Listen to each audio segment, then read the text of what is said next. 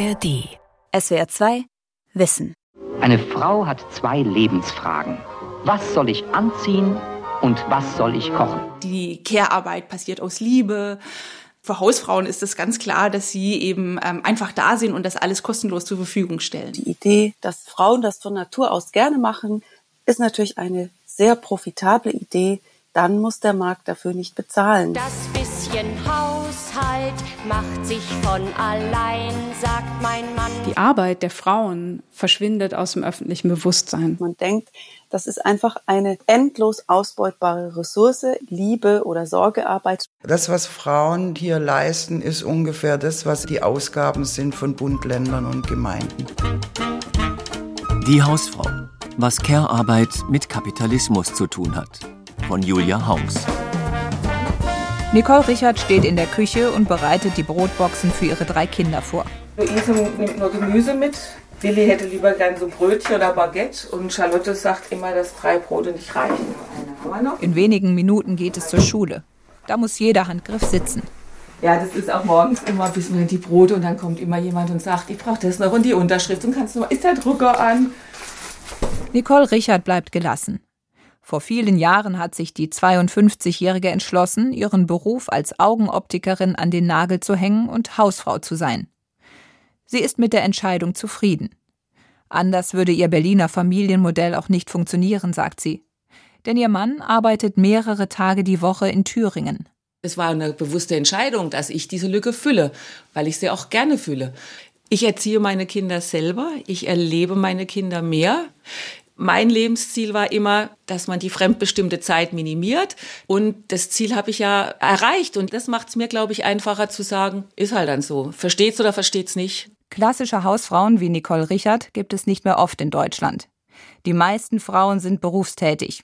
Mütter arbeiten größtenteils zumindest in Teilzeit weiter. Trotzdem wenden Frauen mehr als doppelt so viel Zeit für unbezahlte Care-Arbeit auf wie Männer also für all die Tätigkeiten rund um Haushalt, Kinder, Pflege und Logistik. Ein riesiger Aufgabenbereich. Und für das Funktionieren der Gesellschaft unabdingbar. Das Statistische Bundesamt kommt in einer Erhebung von 2012 auf die Zahl von 60 Milliarden Stunden unbezahlter Arbeit, die Frauen pro Jahr in Deutschland leisten.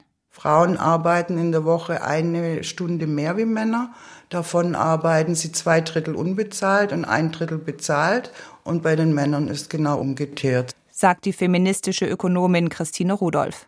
Die Männer haben in den Haushalten bei dem Thema Kinderbetreuung und auch Pflege ein Stück weit aufgeholt. Aber dieser große Brocken der vielleicht etwas unangenehmeren Arbeit, die eben auch getan werden muss, der ist bei den Frauen hängen geblieben. Durch die Corona-Pandemie dürften die aktuellen Zahlen noch mal deutlich höher liegen. So genau weiß das aber keiner, denn die Daten werden nur alle zehn Jahre erhoben. Die aktuelle Erhebung läuft gerade. Würde man die Care-Arbeit bezahlen, käme man laut Statistischem Bundesamt auf einen Betrag von mindestens 500 Milliarden Euro. Christine Rudolph geht sogar von deutlich mehr aus. Die Ökonomin rechnet nicht mit dem Mindestlohn, sondern legt je nach Tätigkeit zum Beispiel das Gehalt einer Erzieherin, einer Pflegerin oder einer Hauswirtschafterin zugrunde. 825 Milliarden Euro ist das Wert, was Frauen leisten im Haushalt. Und deswegen muss das auch in die volkswirtschaftliche Gesamtrechnung, die ja unseren Lebensstandard ausdrücken soll, und der Lebensstandard wird nicht darüber alleine hergestellt, was Menschen verdienen, indem sie ein Auto zusammenbauen, sondern eben auch, was an unbezahlter Arbeit geleistet wird. Das, was Frauen hier leisten, ist ungefähr das, was in Nicht-Corona-Zeiten die Ausgaben sind von Bund, Ländern und Gemeinden. Eine enorme Größenordnung. Trotzdem bleibt die unbezahlte Care-Arbeit seltsam unsichtbar. Sie taucht weder im Bruttoinlandsprodukt auf, noch ist sie Thema in Wirtschaftstheorien. Weil die Gesellschaft sie als selbstverständlich betrachtet? Und warum sind es bis heute vor allem Frauen, die sie leisten? Die enge Verknüpfung von Care-Arbeit und Geschlecht beginnt im späten 18. Jahrhundert. Die französische Revolution verspricht den Menschen Freiheit, Gleichheit und Brüderlichkeit. Gemeint sind aber eigentlich nur die Männer, genauer weiße, wohlhabende Männer. Die Frauen haben zwar mitgekämpft für diese Rechte, aber gleichgestellt sind sie in der neuen bürgerlichen Gesellschaft nicht. Ein Widerspruch. Um ihn zu rechtfertigen, entwerfen prägende Köpfe der Aufklärung ein fragwürdiges Frauenbild.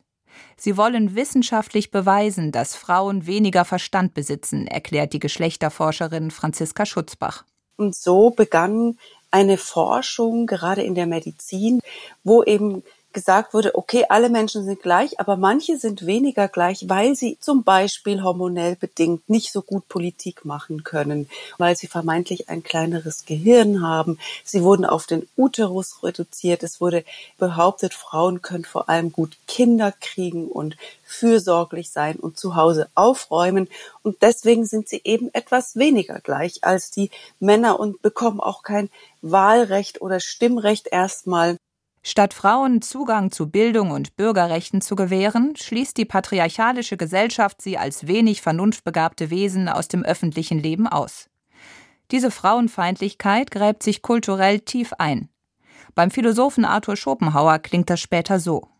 Zu Pflegerinnen und Erzieherinnen unserer ersten Kindheit eignen die Weiber sich gerade dadurch, dass sie selbst kindisch, läppisch und kurzsichtig mit einem Worte zeitlebensgroße Kinder sind, eine Art Mittelstufe zwischen dem Kind und dem Manne, als welcher der eigentliche Mensch ist.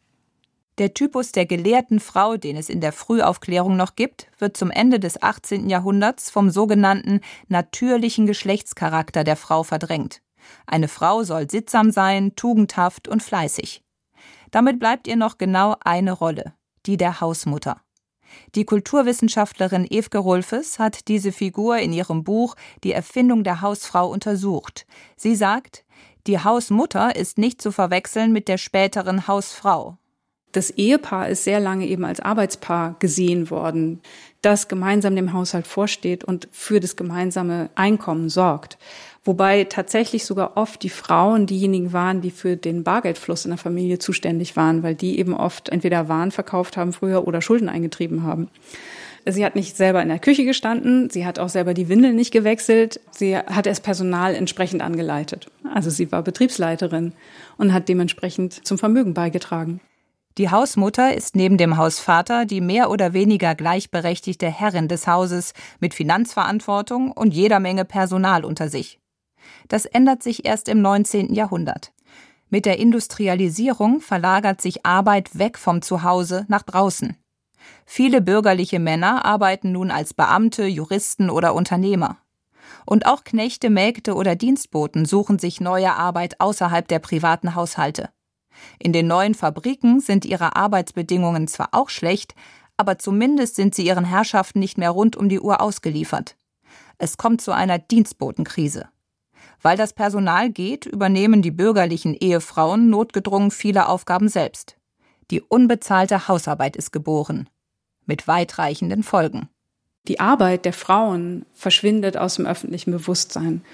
Und dann wird dadurch, dass die Arbeit nicht mehr bezahlt wird, auch nicht mehr als Arbeit anerkannt. Und es ist völlig klar, dass sie überhaupt keine Einsicht in seine Finanzen hat, weil er außerhäusig sozusagen mit seinem Beruf das Geld verdient und sie eben keinerlei Einkünfte mehr hat. Oder sie muss eben in Heimarbeit dazu verdienen. Das ist dann auch nicht ihr Geld, sondern das wird in den Haushalt gesteckt. Die private und die öffentliche Sphäre sind nun klar getrennt. Und damit auch die Unterscheidung von unbezahlter Arbeit im Haus und bezahlter Arbeit außerhalb. Zunächst ist es nur eine kleine bürgerliche Schicht, in der die Frauen nicht erwerbstätig sind. Aber das Modell der bürgerlichen Hausfrau weitet sich bis zum Ende des 19. Jahrhunderts aus. Sparsamkeit gilt als oberste Tugend. Das neue Konzept der Liebesheirat verklärt die unbezahlte Arbeit der Ehefrau zudem als Liebesdienst am Mann. 1870 schreibt Henriette Davides, eine der erfolgreichsten Kochbuchautorinnen des 19. Jahrhunderts, in ihrem Ratgeber Die Hausfrau Dem Hause würdig vorzustehen, dasselbe nach Möglichkeit zum angenehmen Aufenthalt des Mannes zu machen, nur ihm gefallen zu wollen auf alle seine Wünsche, insofern sie zum wahren häuslichen Glücke dienen, die größte Rücksicht zu nehmen, nie zu vergessen, dass der Mann der Versorger der Familie ist, möglichst zu vermeiden suchen, was Sorgen nach sich ziehen könnte, das sei und bleibe die schönste Aufgabe des weiblichen Berufs. Nicht nur die Liebe des Mannes will erkocht und erputzt werden, auch die Fürsorge für das Kind rückt immer weiter ins Zentrum des Hausfrauendaseins. Während sich vorher vorwiegend Ammen um den Nachwuchs kümmerten, preist die Literatur der Zeit die Mutter als oberste Instanz für die Charakterbildung des Kindes. Besonders einflussreich die Schriften des Pädagogen Johann Heinrich Pestalozzi. Er will die Mütter anleiten, auf ihre weibliche Intuition, ihr Herz zu hören. Die Mutter ist befähigt, die wichtigste Triebkraft in der Entwicklung des Kindes zu werden. Der glühendste Wunsch für sein Wohlergehen ist schon in ihr Herz eingepflanzt. Und welche Kraft kann einflussreicher, anspornender sein als die mütterliche Liebe, die sanfteste und zugleich unerschrockenste Kraft in der ganzen Naturordnung? Fügt sich die Frau nicht in die vorgesehene häusliche Rolle oder gibt es Probleme mit den Kindern, gilt sie als schlechte Mutter und verliert ihre Daseinsberechtigung. Eine perfide Strategie, die bis heute nachwirkt, sagt die Geschlechterforscherin Franziska Schutzbach. Für ihr Buch Die Erschöpfung der Frauen hat sie sich mit der gleichzeitigen Idealisierung und Abwertung der Mutterrolle befasst. Einerseits werden Mütter idealisiert, weil das, wofür sie stehen, Fürsorge, Liebe, Pflege, etwas ist, was die Gesellschaft und die Menschen unbedingt brauchen. Aber sie darf nicht den Status bekommen, die Rolle der mütterlichen Tätigkeiten, weil man es ja eben nicht bezahlen will in einer ökonomischen Ordnung, die vor allem an Profit orientiert ist.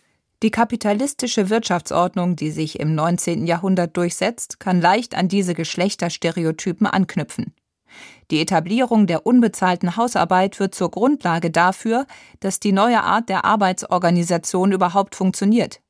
Denn nur wenn sich die Frau um Haushalt und Kinder kümmert, kann der Mann anderswo seiner Erwerbstätigkeit nachgehen. Alle Lebensbereiche ordnen sich ab jetzt der bezahlten Lohnarbeit unter. In diesem Bild wurde völlig ausgeblendet und vergessen, dass Menschen eben fürsorgeabhängig sind. Und das wurde nicht nur vergessen, sondern es wurde geradezu strategisch ausgeklammert, damit diese Fürsorgeabhängigkeit ökonomisch keine Rolle spielt.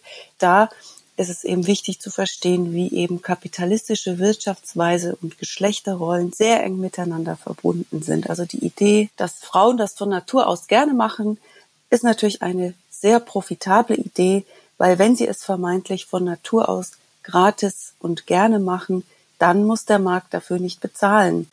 Von nun an wird die Frau mit der Familie identifiziert, der Mann mit seinem Beruf.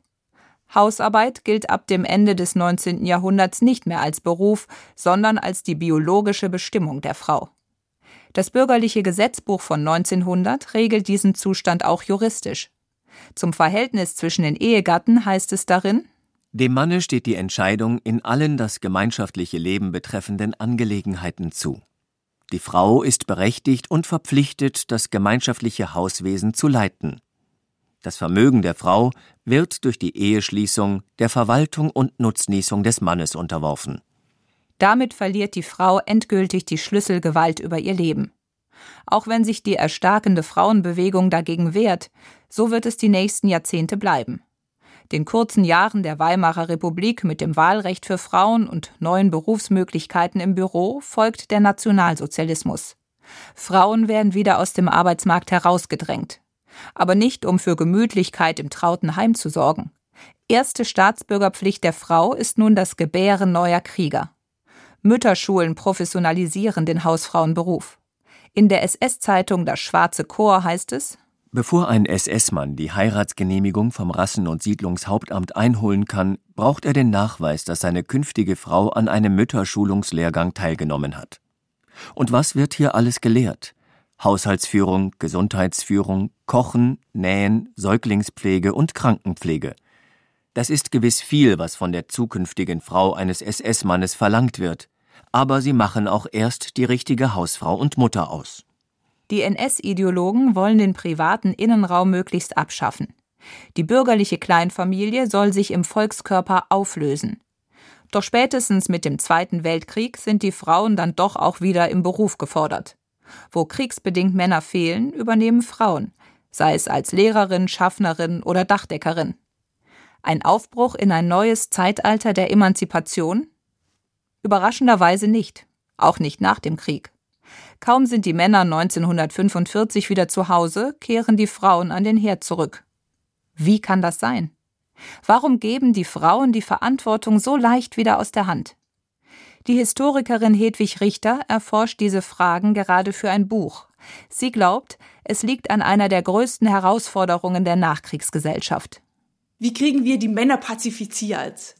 Also und die Männer hatten nicht nur den Krieg verloren, sondern sie sind diesem Diktator gefolgt. Sie müssen jetzt eine Demokratie aufbauen. Ähm, sind sie dazu überhaupt in der Lage? Und äh, sie sind oft auch körperlich verletzt, sie sind psychisch zerstört. Und diesen Männern muss man sozusagen einen Rahmen geben, in dem sie sich fangen können und wieder gut sein können.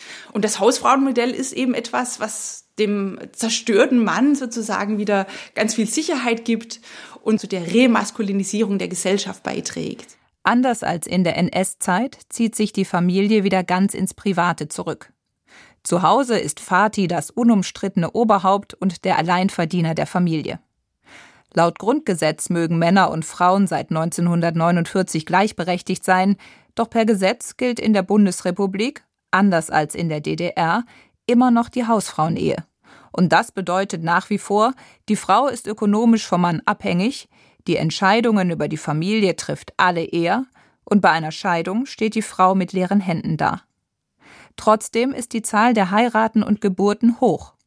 Offenbar wirkt die Hausfrauenrolle nach der harten Kriegs- und Nachkriegszeit auch für Frauen attraktiv. Dass sie da auch so ein ja, so einen friedlichen Raum hatte. Und das wurde ja sehr, sehr stark inszeniert und bot natürlich auch einen Schutz vor den Geistern der Vergangenheit, um in dieser Illusion zu leben, dass jetzt die Welt wieder in Ordnung ist, dass man scheinbar einen Schlussstrich ziehen kann und diese Vorstellung, dass man die ganze Differenzierung, die die Moderne mit sich bringt, ausblenden kann. Die Frau bietet ja die Vorstellung, eines entdifferenzierten Lebens, dass doch alles heil ist, dass alles zusammengehört. So eine Insel, der Glückseligkeit, die eben den ganzen Anspruch und die ganze Schwierigkeit der Welt da draußen ausblendet.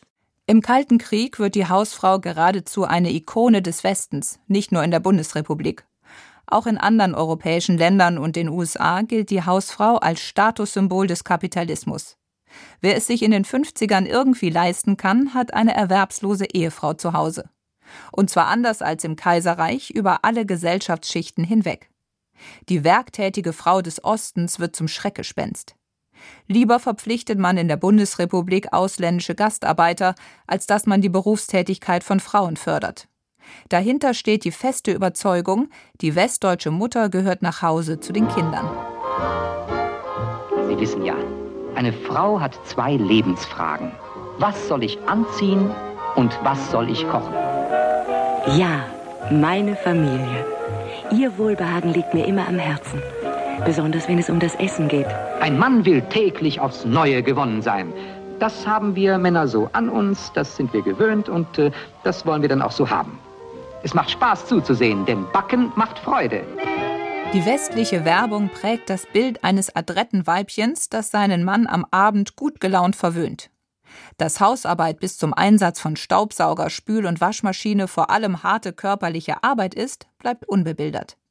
Stattdessen wetteifern Frauen in Wettbewerben um den Titel der besten Hausfrau, wie die Abendschau des SWF 1972 berichtet. Es ging um den Fettgehalt von Kaffeesahne und Schlagsahne, um die Frage, warum wir uns immer häufiger für Margarine entscheiden, um die Geburtsstunde der Nähmaschine, eine echte Aufgabe, Serviettenfalten, testete die praktischen Hausfrauentugenden der recht verbissen kämpfenden Kandidatinnen. Der einen oder anderen kamen noch Zweifel am Vollbrachten, aber am Sieg von Frau Elfriede Lehmann aus Lahr war nicht mehr zu rütteln. Nur langsam setzt sich die Erkenntnis durch, dass auch Mädchen und Frauen das Recht auf eine breitere Bildung haben und zumindest bis zur Ehe einen Beruf ausüben sollten, in den sie theoretisch zurückkehren können, wenn die Kinder groß sind. Mit der Frauenbewegung in den 1970ern kommt Bewegung in die langlebigen Geschlechterbilder. Das bisschen Haushalt macht sich von allein, sagt mein Mann. Das bisschen Haushalt kann so schlimm nicht sein, sagt mein Mann. Wie eine Frau sich überhaupt beklagen kann, ist unbegreiflich, sagt mein Mann.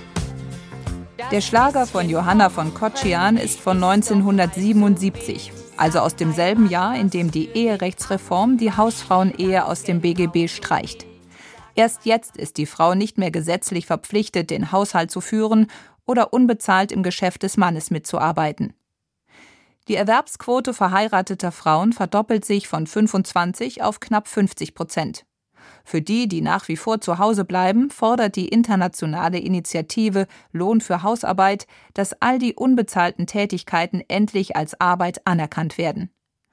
In Deutschland engagiert sich unter anderem die Geschlechterforscherin Barbara Duden. In einer Diskussion von 1977 erklärt sie, was dahinter steht. Wenn man eine Forderung nach Bezahlung der Hausarbeit aufstellt, dann fangen erstens mal sehr viele Frauen an, darüber nachzudenken, was ihre eigene Arbeit eigentlich wert ist. Oft arbeiten wir ja und finden, dass unsere eigene Arbeitszeit doch sehr viel weniger wert ist als dieses Mannes. Aber wir lernen dadurch erstmal auf unsere eigene Arbeitszeit zu gucken. Und eine Bezahlung der Hausarbeit würde es auch sehr viel wahrscheinlicher machen, dass Männer sie übernehmen. Die Initiative bleibt erfolglos. Und die Unzufriedenheit der 10 Millionen deutschen Hausfrauen wächst. Nur Hausfrau zu sein, empfinden viele nicht mehr als Statussymbol, sondern als Stigma.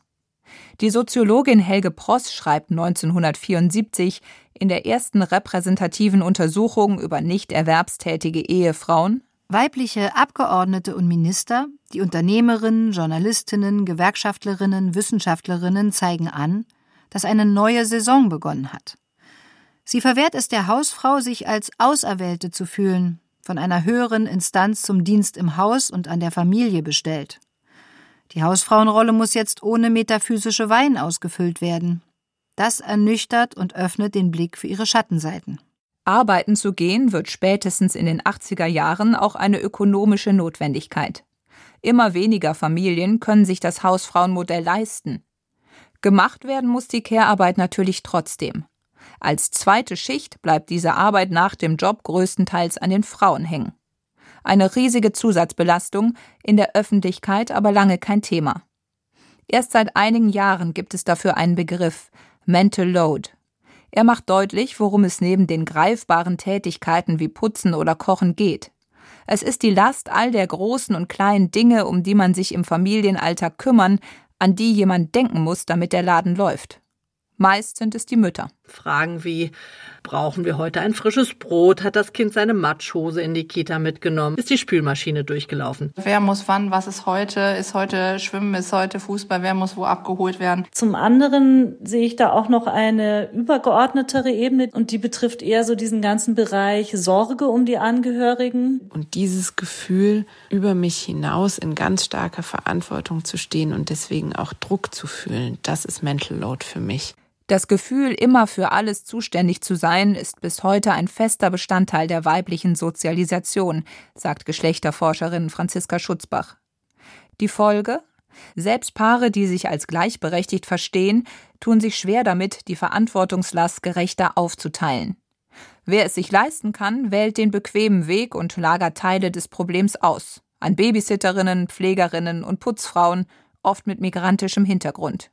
Eine ungute Entwicklung, findet Ökonomin Christine Rudolph. Wenn der Haushalt über genügend Einkommen verfügt, dann wird Arbeit verlagert und da dann eben auch wieder an Frauen schlechte soziale Absicherung, geringes Einkommen, unangenehme hierarchische Verhältnisse. All das, was wir eigentlich nicht haben wollen, wird dann einfach verschoben. Fakt ist, der Druck auf die Familien steigt. Zu Job, Haushalt und Kindern kommt oft noch das ehrenamtliche Engagement. Seien es Väter, die Kindermannschaften trainieren, oder Mütter, die für zig Anlässe Kuchen backen. Früher war das Ehrenamt fester Bestandteil des Hausfrauenprofils. Heute kommt es obendrauf. Nicole Richard hat sich bewusst dafür entschieden, Hausfrau zu sein. Zeit zu haben für ehrenamtliche Arbeit empfindet sie als einen der schönsten Aspekte ihrer Rolle. An zwei Tagen in der Woche hilft sie in der Schule ihrer Kinder in der Cafeteria mit, belegt Brötchen, schmeißt den Pausenverkauf. Ich mag die Kinder unheimlich gerne, ich finde die Lehrer toll. Jeder freut sich, dass man da ist. Jeder bedankt sich, jeder ist höflich. Es ist echt besser als zu Hause, weil ich mir die Sachen natürlich aussuchen kann. Insofern ist es, glaube ich, im Moment wirklich besser als jeder Job, den ich machen könnte. Nicole Richard tut viel für die Gemeinschaft. Und doch muss sie sich oft für ihr Familienmodell rechtfertigen, sagt sie. Ich werde immer gefragt, was machst du denn so? Und früher habe ich immer gesagt, ich führe ein erfolgreiches Familienunternehmen. Und inzwischen sage ich immer, ich, ich mache nichts. Und abends um acht auf der Couch schlafe ich im Sitzen ein. weil ich einfach, ich habe auch keine Lust mehr. Ich, dann mache ich halt nichts. Dann soll ich in ihren Augen nichts machen. Ich weiß, was ich mache. Ich weiß, wie erfüllt mein Leben ist und ich weiß, wie schön es für meine Kinder ist, dass wenn sie nach Hause kommen, ich doch meistens da bin. Studien zeigen, dass immer mehr Frauen an ihre Belastungsgrenze stoßen. Nicht erst seit der Corona-Pandemie nehmen Fälle von chronischer Erschöpfung, Burnout und Depressionen zu. Ähnlich wie in der Klimakrise wird es also auch rein ökonomisch immer teurer, nichts gegen diesen Missstand zu tun. Geschlechterforscherin Franziska Schutzbach meint, statt der Lohnarbeit muss die Care-Arbeit ins Zentrum von Gesellschaft und Wirtschaft rücken. Das ist genau das ähnliche Herrschaftsverhältnis, dass man denkt, das ist einfach eine endlos ausbeutbare Ressource, Liebe oder Sorgearbeit, genauso wie eben die Erde. Man hat sich dieser Ressource jetzt jahrhundertelang bedient, ohne dafür Sorge zu tragen, dass diejenigen, die diese Tätigkeiten machen, eben selber auch Erholung und Zeit und Geld brauchen. Und jetzt merken wir aber, ach so, wir können uns dieser Ressourcen nicht endlos bedienen. Die zentrale Frage lautet, unter welchen Voraussetzungen kann die Care-Arbeit von allen geleistet und damit gerechter verteilt werden? Schon lange schlagen Wissenschaftler eine allgemeine Arbeitszeitverkürzung vor. Arbeitstage von acht Stunden aufwärts gelten als unproduktiv. Auch viele Männer wünschen sich mehr Zeit für die Familie zu haben. Ökonomin Christine Rudolph sagt, würden alle Menschen in einer Form von Teilzeit arbeiten, hätte das spürbare Folgen für die Care-Arbeit. Alle hätten mehr Zeit dafür, das heißt nicht automatisch, dass sie dann auch alle tun, aber zumindest sind die Aushandlungsprozesse dann einfacher. Man kann sich nicht in der, ich bin so wichtig im Büro verstecken, sage ich mal. Also Arbeitszeitverkürzung für alle bei Lohnausgleich, um Lebensqualität zu erhalten, wäre auf jeden Fall ein ganz wichtiger Schritt. Es geht nicht nur um unsere privaten Kämpfe, sondern eben auch um die Steuerpolitik, um Gewerkschaftspolitik und um die Verteilung von Geld und Zeit. Dass Paare die Verteilung der Care-Arbeit mittlerweile offener diskutieren, ist ein wichtiger erster Schritt. Aber damit sich wirklich etwas ändert, braucht es andere Strukturen. Zum Beispiel eine bessere Kinderbetreuung, flexiblere Teilzeitmodelle, die Abschaffung des Ehegattensplittings und Schutz vor Altersarmut. Solange der Heiratsmarkt besser zahlt als der Arbeitsmarkt, werden es wohl immer die Frauen sein, die den Großteil der Care-Arbeit schultern. Um die mächtige kapitalistische Logik zu ändern, bedürfte es jedoch nichts weniger als einer gesellschaftlichen Kehrtwende, getragen von Frauen und Männern. Die Hausfrau. Was Care-Arbeit mit Kapitalismus zu tun hat. Autorin und Sprecherin Julia Haungs. Redaktion Lukas Meyer-Blankenburg. Regie Andrea Leclerc. Das war ein Beitrag aus dem Jahr 2022. Und wenn dir diese Sendung gefallen hat, dann empfehle ich dir außerdem die SWR2 Wissen Folge Mutterliebe, wie Frauen mit einem Mythos ringen, sowie die Frauenbewegung vom Wahlrecht bis zur feministischen Außenpolitik. Beide SWR2 Wissen Folgen findest du in der ARD Audiothek und überall, wo es Podcasts gibt. SWR2 Wissen. Manuskripte und weiterführende Informationen zu unserem Podcast und den einzelnen Folgen gibt es unter swr2wissen.de.